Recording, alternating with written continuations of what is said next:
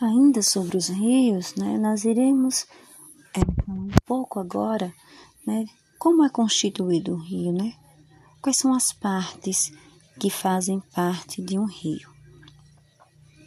Então, o local onde o rio nasce, né, que é o local de nascimento, geralmente recebe o nome de nascente ou cabeceira. Então, onde fica localizado esse local, a nascente de um rio?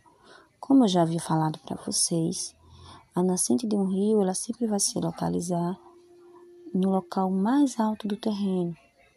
Então, o local mais elevado do terreno é onde fica a nascente desse rio, ou seja, ou no alto de uma cadeia montanhosa ou em um planalto, como é o caso de rios de planaltos, porque os rios, segundo a sua localização e a sua nascente, eles podem ser chamados de rio de montanhas, rios de planalto ou rios de planícies.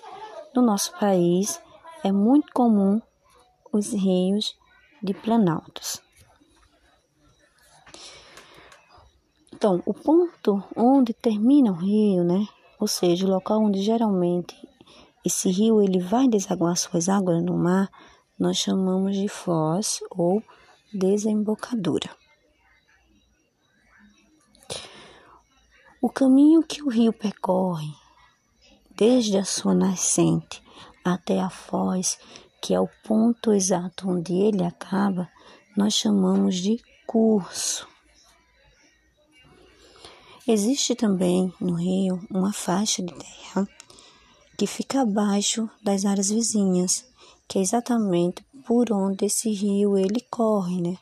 Por onde existe esse, curso da água do rio, que nós chamamos de leito ou canal. Existe também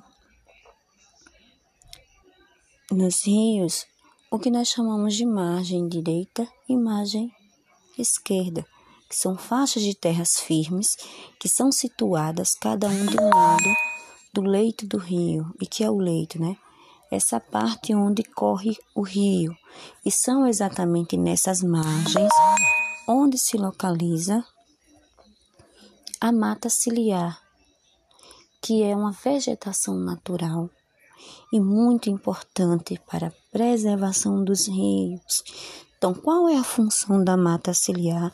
De uma forma bem simples, que ficam ali, né, às margens dos rios é proteger os rios, principalmente contra a poluição, principalmente dele ser degradado. Né? A mata ciliar, de uma forma bem simples que vocês possam compreender, elas têm a mesma função que os nossos cílios, que é de proteger né, os nossos olhos. Os nossos cílios, eles servem para proteger os nossos, os nossos olhos de possíveis invasores, de qualquer tipo de poluição. Então, ele tem essa função de proteger o rio de ser degradado, seja através da ação humana, seja também através da chuva, porque se não existir aquela mata ciliar ali, né, que é a mata nativa, quando é retirada, o rio ele acaba passando por alguns problemas. Esse rio ele pode chegar a tal ponto de sumir. Então, a mata ciliar é quem garante o curso de água em um rio. Ele garante que esse rio tenha vida, que ele sempre tenha água, protege que ele passe por um chamado, um processo chamado de asseuramento, que nada mais é de uma forma bem simples, que durante a chuva a água da chuva caia diretamente no solo e as areias que ficam ali naquelas margens sejam carregadas junto com toda a poluição que a gente costuma jogar nos leitos dos rios, vá parar definitivamente dentro do rio e isso vai fazendo com que o rio vá se estreitando, vá perdendo a sua capacidade de armazenamento de água. Então a mata ciliar ela serve de proteção. Além desses elementos que eu falei para vocês, existem mais dois elementos importantíssimos para alimentar o rio, que são seus afluentes e seus subafluentes. Quem são esses moços aí? O afluente é um rio que existe que vai, né? Suas águas vão correr para um rio principal ou um rio maior. É quem vai alimentar a água desse rio.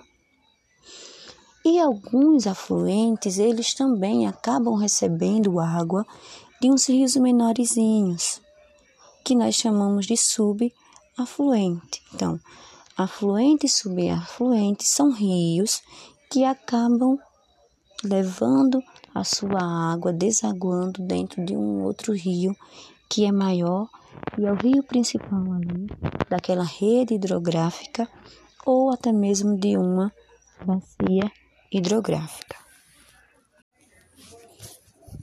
Olá pessoal, sejam todos bem-vindos a mais uma aula do projeto Escola Interativa. Hoje, na disciplina de Geografia, iremos dar continuidade aos nossos estudos sobre a hidrosfera. Como nós vimos na nossa última aula, as águas que formam a hidrosfera ela podem ser classificadas em águas oceânicas, que são formadas pelas águas salgadas, ou simplesmente são formadas pelas águas dos oceanos e mares. E as águas continentais, que são formadas pelas águas que nós costumamos falar que são de águas doces, que são provenientes dos rios, lagos, geleiras e até das águas subterrâneas. Hoje, né, nós iremos falar um pouco sobre os rios. Né? E o que são os rios? Os rios são correntes de água que escoam sobre os continentes e, além de escorrerem sobre o continente, eles também ajudam a modelar o relevo. O rio ele sempre vai nascer em uma região mais alta, como por exemplo, nascer em uma grande cadeia montanhosa ou em, em um planalto, e sempre irá percorrer as suas águas em direção a um ponto mais baixo do relevo. Então, os rios também eles podem ter a origem de suas águas tanto provenientes da chuva como das águas subterrâneas, que são as águas né, que estão lá no subsolo, a quais nós chamamos de lençóis freáticos, como também se originarem do transbordamento de algum lago, como também ser provenientes do derretimento das neves que ficam no pico das grandes cordilheiras, como também proveniente das geleiras. Para que a gente também compreenda um pouco do, dos rios, né, a gente pode é, classificar os rios de diversas formas. Então, para a gente classificar as águas de um rio ou um rio, nós podemos levar em consideração o seu regime de água, a sua localização, a origem de suas águas, qual é o período que esse rio ele tem mais vazão, qual é o período que ele está de uma forma mais simples de a gente compreender, mais cheio ou mais seco. Então, mediante a isso, levando isso em consideração, quando a gente utiliza o critério, né, da disponibilidade de água, ou seja, da quantidade de água existente em um rio, nós costumamos falar que os rios eles podem ser perenes. O que são rios perenes? Os rios perenes são aqueles rios que possuem suas águas durante todo o ano. Então, durante o decorrer de todo o ano, aquele rio ele tem água no seu leito, né, ou no seu percurso inteiro. Aquele rio está sempre cheio. São rios que nunca secam. Geralmente, esses rios que são perenes, eles são principalmente alimentados pelo escoamento superficial das águas, né, de suas nascentes, como também são alimentados pelas águas do lençol freático, né, que são aquelas águas subterrâneas. Então, os rios que são alimentados dessa forma, geralmente são rios perenes, eles nunca secam. Passa o ano inteiro com água em seu leito, não some, eles não desaparecem. Seja só o verão, ele está lá, com água. O que pode acontecer é dar uma diminuída no seu nível de água, mas ele jamais seca. Ele pode ter uma diminuição né, na sua vazão de água, na sua quantidade, mas ele é um rio que nunca seca, porque ele tem a origem aí, a sua nascente, alimentado pelo escoamento superficial e suas águas são provenientes dos lençóis freáticos. Tem aqueles rios também que nós chamamos de rio intermitentes ou rio temporários. Esses rios, eles costumam ser mais volumosos durante os períodos chuvosos. Porém, nos períodos de seca, esse rio ele desaparece. Então, geralmente, quando chega período de seca, que não é período de inverno, que não é período chuvoso, praticamente esse rio desaparece. Se não você não mora na região para saber que ali é um rio, se for um visitante que esteja passando ali, jamais saberia que naquela localidade é um local de um rio, porque eles seca completamente suas águas. E também vamos ter os chamados rios efêmeros. O que são rios efêmeros? São rios que são formados exclusivamente durante o período das chuvas. Logo assim a chuva pare de ocorrer, eles secam rapidamente. Parou a chuva, eles desaparecem rapidamente, não fica nenhum período. Os rios né, intermitentes ou temporários, eles vão ter esse seu período aí de cheia e muitos deles, dependendo de onde eles estejam localizados, aí sim eles começam a ficar a secarem durante o período mais seco. Secam mesmo. Já os rios efêmeros são rios que eles surgem especificamente nos períodos chuvosos. Passou o período de chuva, eles secam rapidamente. As geleiras. Então, as geleiras são imensas massas de gelo que foram formadas pelo acúmulo de neve. Não, se a produção de neve né, ela é bem maior que a velocidade em que acontece os gelos, exatamente nesse meio tempo em que as geleiras elas se formam. Quando você vê um grande, imenso paredão de gelo, né, de geleiras enormes, como icebergs e outros exemplos de grandes paredões de gelos, a gente sabe que a produção ali de neve foi bem maior do que o passo em que ele foi se derretendo. Isso é tudo um processo muito natural. Quando a gente vai estudar as geleiras, existem duas formas que a gente pode fazer para entender como se formam essas geleiras. Vai existir o que nós chamamos de geleiras de vale. E o que é geleira de vale? São geleiras que elas são formadas de rios que foram congelados em sua maior parte. Geralmente, essa parte do rio né, que está congelado, eles vão acontecer na parte mais elevada das grandes cordilheiras, né? E elas vão ali se acumulando, a neve vai se acumulando ali naqueles rios, e à medida que aquele rio ele vai percorrendo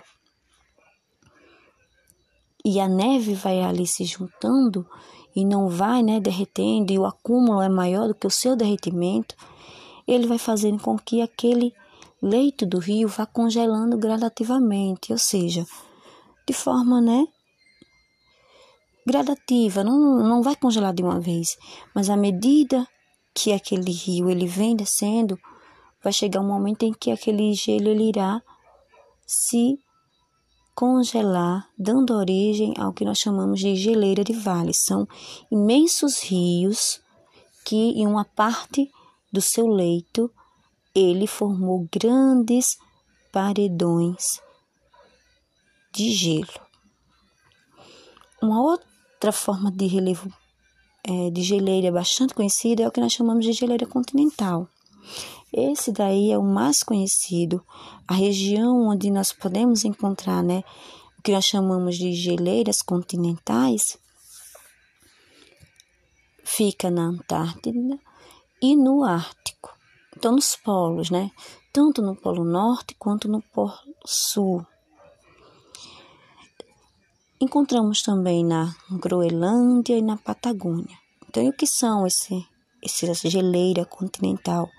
Ela é bem maior e bem mais espessa do que a geleira do vale, porque elas se formaram por uma grande capa de gelo, né, que se movimenta muito lentamente. Então, aquele gelo ele foi se movimentando lentamente e acontece o mesmo processo.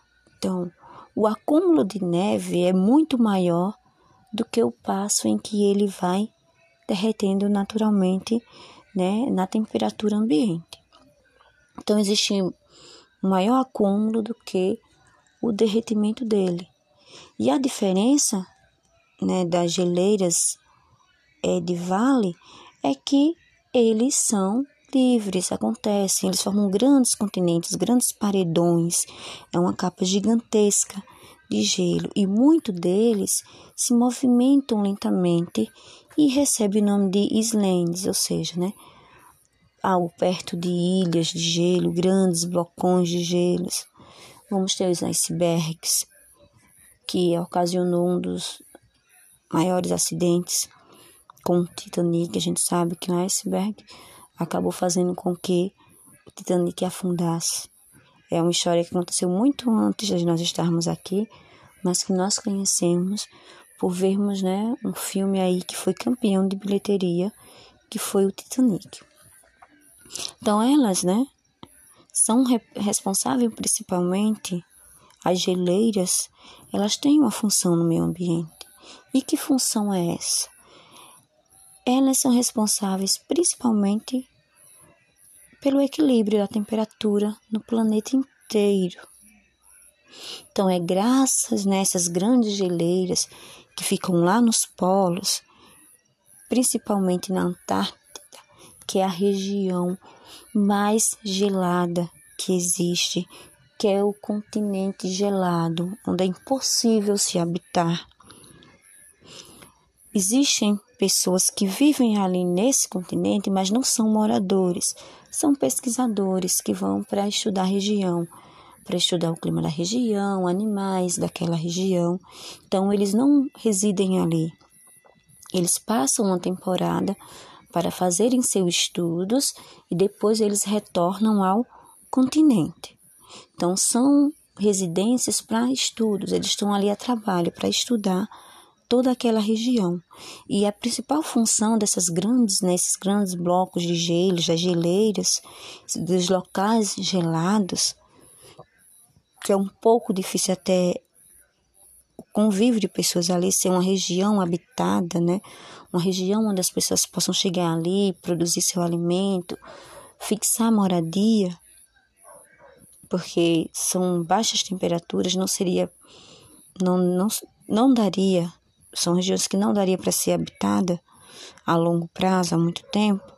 Então, a cada seis meses, os estudiosos vão para lá apenas para estudar, principalmente o clima no mundo, porque esses blocos de gelo são responsáveis por regulamentar essa temperatura. E é graças a ela que existe a biodiversidade, ela é essencial para a Terra. Sem essas geleiras, né, para regular, equilibrar a temperatura no nosso planeta, não sei como seria não para gente, né? Porém, com o aumento, né, da poluição no nosso planeta que atinge a camada gasosa que envolve a Terra, né, que atinge a atmosfera, existe uma grande ameaça aí nas regiões geladas do nosso planeta. Então, com o aumento da poluição causada por nós, com o aumento do efeito estufa, que é um, um elemento, um comportamento natural do nosso planeta, que serve exatamente para isso, para regulamentar a temperatura, que o efeito estufa é um processo natural e consiste em a Terra captar a, o calor necessário, né, aqui prender a quantidade necessária de calor aqui na Terra para que tudo se desenvolva bem e depois fazer com que esse calor seja mandado novamente para a atmosfera, com o aumento da poluição, esse processo não é mais natural, ele está loucão. Ele não consegue mais realizar isso de forma natural. Né?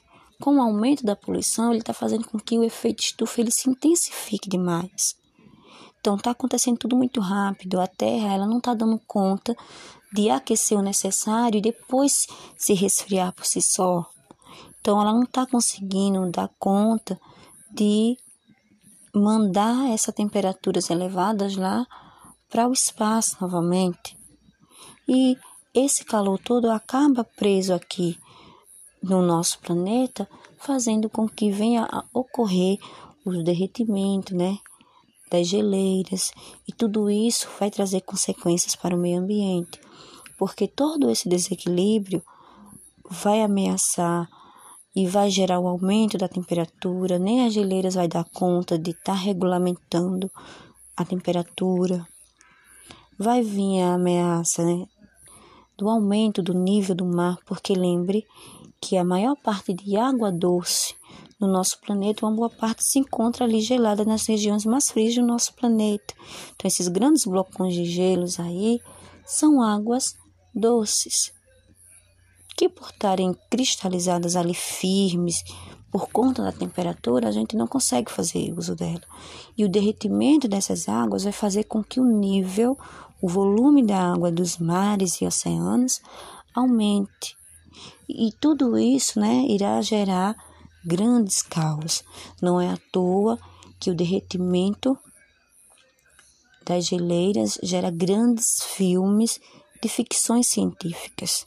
Se vocês procurarem os maiores filmes de ficções científicas, ele vai estar sempre retratando essa questão do aquecimento global, que é esse descontrole na temperatura do meio ambiente que vai trazer sérios problemas para nós, desde os derretimentos das calotas polares até mesmo o nosso asfixiamento. Vai chegar um momento que nós vamos, não vamos ter água por conta desse aumento na temperatura, aliada a essa questão da poluição né, do aquecimento global, tem a questão da poluição das águas, que é algo muito sério. A gente polui muito os rios, os nossos rios que servem que trazem água para o nosso dia a dia, que produz alimento para a gente, que é essencial para a nossa existência, a gente acaba poluindo. Existe também, em contrapartida, a poluição dos oceanos. Então, também é provado aí que chegará um momento em que vai ter mais plástico nos oceanos do que próprio própria vida marinha ali porque a gente também está acabando com a vida marinha e elas existem ali por uma razão. Então, tudo no nosso planeta está conectado. Dependemos um do outro para sobreviver. Tem a maior parte né, de água doce existente na nossa Terra, no nosso planeta, está exatamente para a gente nessas grandes geleiras que são essenciais. Elas regulamentam tudo, existe uma grande diversidade. E se nós não começarmos a observar as nossas atitudes, a mudar os nossos hábitos, infelizmente nós estaremos dando fim não apenas a belas paisagens, mas também, principalmente, a nossa vida. Porque lembre, seres humanos faz parte da natureza para que exista vida humana é necessário que exista natureza. Uma vez sem natureza, sem vida humana na Terra. E é isso que a gente precisa compreender, mudar os nossos hábitos, não poluir o meio ambiente, não jogar o papelzinho, ter cuidado com o nosso lixo, aprendermos a reutilizar, aprendermos a reciclar, aprendermos a consumir menos, aprendermos a gastar pouca água, a utilizar de forma correta a energia elétrica. Tudo isso faz uso dos recursos naturais. E como a gente usa discriminadamente, corre o risco de tão cedo a gente né, colocar uma outra espécie em extinção, fora os animais. Vamos colocar a raça humana em extinção juntamente com a natureza. Aqui só existe vida porque estamos todos unidos. Todos fazemos parte de um meio ambiente, de um planeta Terra. E todos têm que estar ali, ter uma boa relação. Todos têm que ter consciência da importância da vida, da nossa vida para a manutenção da vida. Quando a gente cuida da natureza, a gente cuida da nossa vida. É o que está acontecendo agora com essa pandemia. Nós percebemos que a melhor forma de termos vida é cuidarmos da nossa saúde, é nos cuidarmos, é nos protegermos, é termos cuidado, porque assim estamos cuidando da vida do próximo.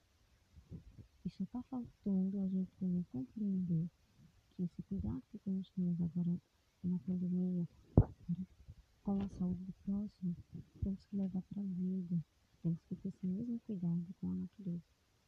Com a natureza e vida, principalmente a vida.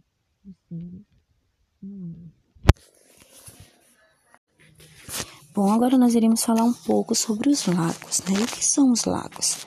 Os lagos são porções de água que ocupam depressões em terreno. Então, esses terrenos né, eles se formam a partir do acúmulo de água das chuvas, através do escoamento do rio ou até mesmo pelo degelo das neves. Então, as margens dos lagos frequentemente são regiões bem férteis, né? são solos muito férteis e são bastante utilizados principalmente na agricultura. Então, as primeiras civilizações se utilizaram aí dessas margens dos grandes lagos por serem férteis. Então, quando existem lagos com grandes dimensões, eles são importantes vias, principalmente no transporte de mercadorias, como também são utilizados no fornecimento de água em diversas cidades. Então, vão existir os lagos naturais que são formados a partir de falhas geológicas, né? ou seja, naturais que já existem no nosso planeta, como também vão existir os lagos que são artificiais, que são aqueles criados pelo homem. E para que o homem cria grandes lagos também, quando são artificiais? Essa técnica de criar lagos artificiais, ele é mais comumente usado para o represamento de água de rios para serem utilizados né, na produção de energia elétrica. Então, nosso país ele tem um grande potencial hidroelétrico. Então, os lagos aqui no Brasil, além de existir grandes lagos naturais ou lagoas e lagunas, existem os artificiais que são né, criados principalmente para represarem água de um rio que vai servir futuramente para a construção e a geração de energia elétrica através das usinas. Como também muitas das vezes eles criam esses lagos para fazer com que a água desse rio que foi desviada seja represado naquele lago para posteriormente ser utilizado na agricultura.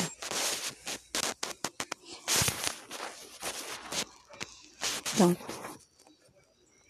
algo que se preocupa quando existe a questão dos lagos artificiais são alguns impactos né, ambientais que eles podem causar. Porque os lagos artificiais, para que eles existam, para que tenham esse represamento de água, por exemplo, na construção de uma hidrelétrica, eles vão ter que inundar e transformar uma grande área natural. Então, grandes extensões de terras que são férteis, né, e muitas das vezes que já tem grandes cidades por perto, eles acabam causando um desequilíbrio ecológico ali, porque aquela área que vai ser inundada é, vai estar desabrigando alguns moradores, com certeza vai estar desabrigando a fauna e a flora ali existente, vai também estar né, acabando com a flora e a fauna microscópica, porque vocês sabem que existem aqueles seres vivos que são minúsculos e que eles também fazem parte da natureza, e assim como os outros animais, eles ajudam no equilíbrio do meio ambiente. Então, com a grande área de inundação, principalmente para construções de usinas hidrelétricas, acabam trazendo esses transtornos.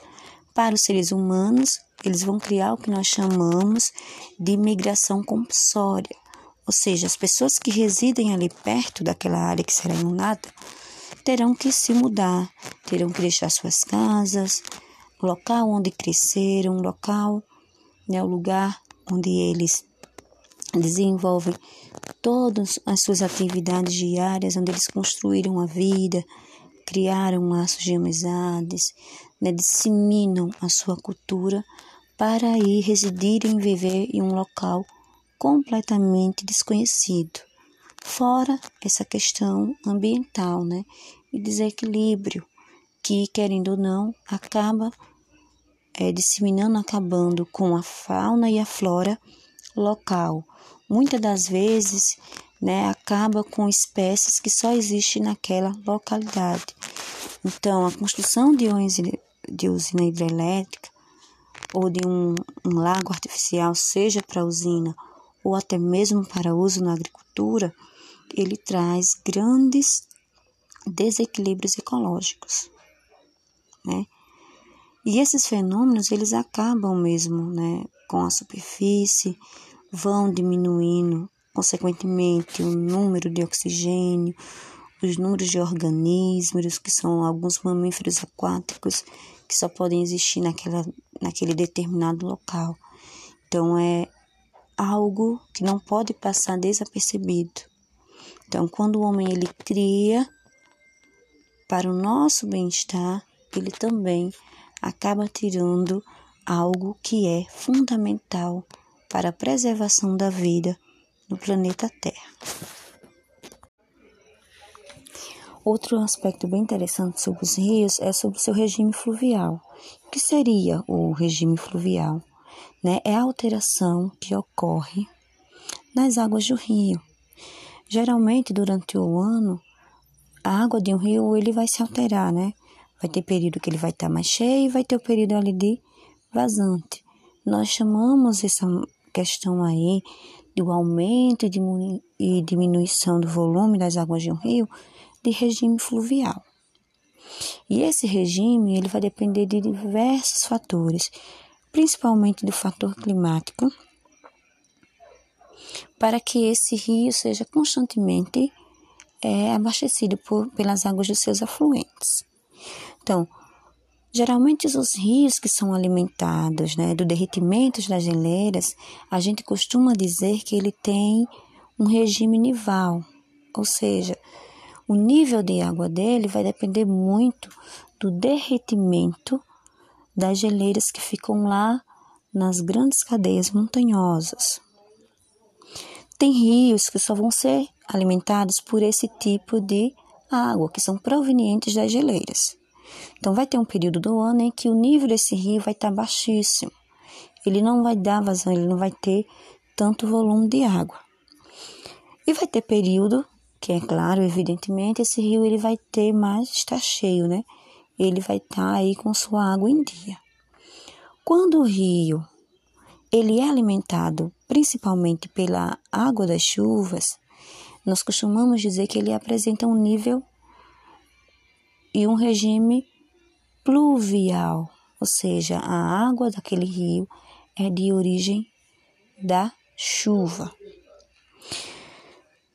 Mas existem rios que eles podem ser tantos alimentados pelas águas provenientes das geleiras, né, das neves que ficam lá nos cumes, nas grandes partes de uma grande cadeia montanhosa, como também são alimentados pelas águas das chuvas, como por exemplo o rio Amazonas aqui no Brasil. O regime de água do rio Amazonas é chamado pluvio nival, porque as águas que alimentam o rio Amazonas no nosso país é proveniente lá de sua nascente, né, da Cordilheira dos Andes, que é onde nasce, que dá origem à água que alimenta o rio Amazonas aqui no nosso país. Então, o rio Amazonas ele recebe água que vem lá da Cordilheira dos Andes, que é a região de altas montanhas aqui na América do Sul. Como também em outras partes, ele vai receber especificamente a água que é advinda das chuvas, daquele ciclo natural que a água tem. Então, quando o rio ele recebe esses dois níveis de água, a origem de suas águas são proveniente da água da chuva e da, do derretimento das geleiras, nós falamos que esse rio ele é de regime pluvio porque suas águas, né, que estão sempre alimentando ali aquele rio, são provenientes das geleiras, do derretimento e da chuva.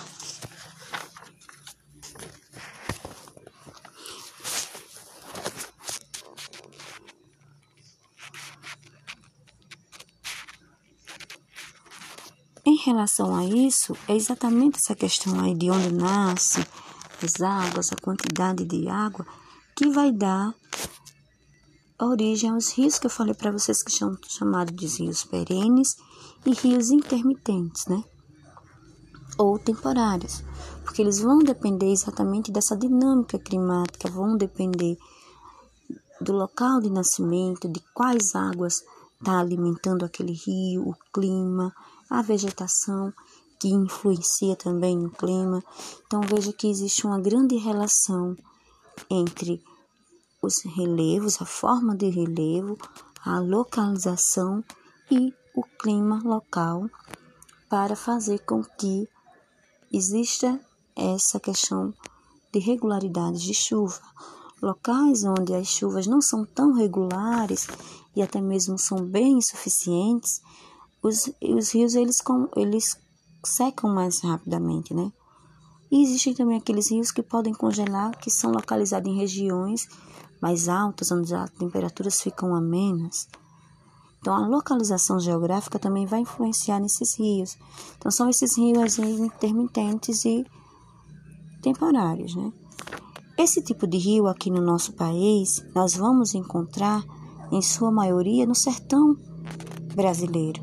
Então, sertão brasileiro, os rios que ficam na região do sertão do Brasil são os rios que nós chamamos de intermitentes ou temporários, que eles dependem exclusivamente desse regime, né, dessa regularidade de chuva, para que sejam seus leitos aí alimentados pelo regime pluvial. Pluvial vem da origem água de chuva. Nival é exatamente aquele rio que é alimentado pelas águas do derretimento ou da neve que fica no pico das montanhas ou até mesmo de grandes geleiras. Por que eu falo de neve e falo de geleiras? A neve fica geralmente ali no pico das montanhas. As geleiras, geralmente, elas estão concentradas em regiões maiores. Então, vamos ter como, por exemplo, os icebergs, né? vão ter o maior número de geleiras. E como é que se formam essas geleiras? A partir do acúmulo das neves. Então, enquanto maior número de neve tiver, quanto maior for se acumulando essa neve, ela vai se compactando ali, vai ficando mais firme e dão origem às grandes geleiras, que são grandes paredões de gelos. Por isso que a gente sempre fala que essas águas nivais são provenientes das neves e das geleiras, que são uma forma de relevo gelado. Né? É como as rochas. Lembra quando a gente está estudando sobre rochas? Que nós vamos conhecer as rochas que são de origem vulcânicas, as rochas sedimentares que se originaram né, da compactuação dos restos de rochas que foram ali, né, se desgastando com a ação da chuva, do sol, do vento, que foi ali causando intemperismo e retirando os minerais daquela rocha, dando origem aos solos, que com o passar do tempo foi um se decompondo, se depositando um sobre o outro, até dar origem às rochas sedimentares, que são compactadas. A mesma coisa acontece com a geleira, só que ao invés de rocha, são neve, que vai se compactando, ficando compacta, caindo demais a temperatura e aqueles grãos ali, né, as partículas de neve, de gelo, de água vão se resfriando, se unindo, enquanto mais fria, mais forte, mais firme fica, e dão origem às geleiras.